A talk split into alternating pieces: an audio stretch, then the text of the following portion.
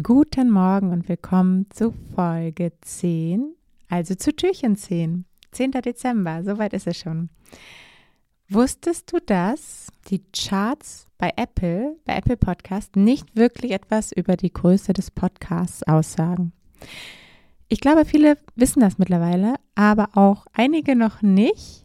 Und da habe ich auch immer wieder die Gespräche und verwunderten Gesichter. Deshalb war das auch nochmal eine Sache, die ich hier gerne ansprechen wollte in diesem Kalender. Denn bei Apple Podcasts funktioniert der Algorithmus so, dass du, wenn du in einer bestimmten Zeit viele neue Abonnenten bekommst, viele Downloads hast und sogar auch die Bewertung, die Rezension, die zählen da auch mit rein.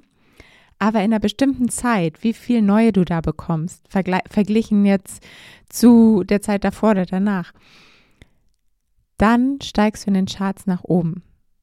Und somit kann es sein, dass Podcasts, die schon super lange dabei sind, schon super groß sind und wahrscheinlich auch relativ weit vorne in den Charts. Aber dann kommt ein neuer Podcast, der hat vielleicht gerade seine 100 Abonnenten oder 100 Hörer und der schießt dann an dem vorbei, weil er einfach in kurzer Zeit, weil er jetzt natürlich zum Launch richtig groß trommelt und alle kriegen es mit und ganz viele gehen da rauf und dann schießt er vorbei, obwohl der vielleicht 100 Hörer hat und der andere, der schon so lange dabei ist, der hat 10.000.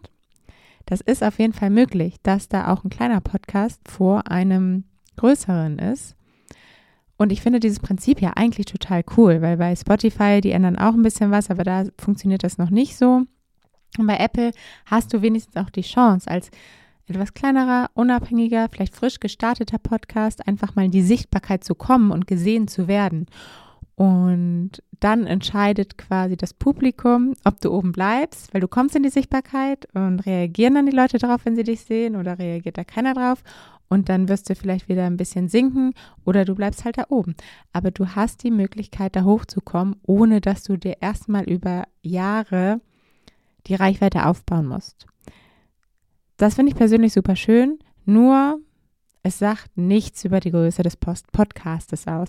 Somit kannst du, wenn du jetzt vielleicht selber siehst, so ja, und der Podcast ist immer über mir oder ich bin jetzt schon bei dem Podcast angekommen und der ist doch riesig, dann das, oder der kann dann ja gar nicht so riesig sein, wenn der so ist wie ich. Also da habe ich wirklich schon ganz unterschiedliche wilde Theorien gehört und vielleicht erleichtert es einfach so ein bisschen das Verständnis, wenn man weiß, die Größen sind komplett unterschiedlich, was da vorne in den Apple Charts los ist. Also lass dich dadurch nicht irritieren. Schau auf deinen Podcast und mach einfach weiter richtig guten Content.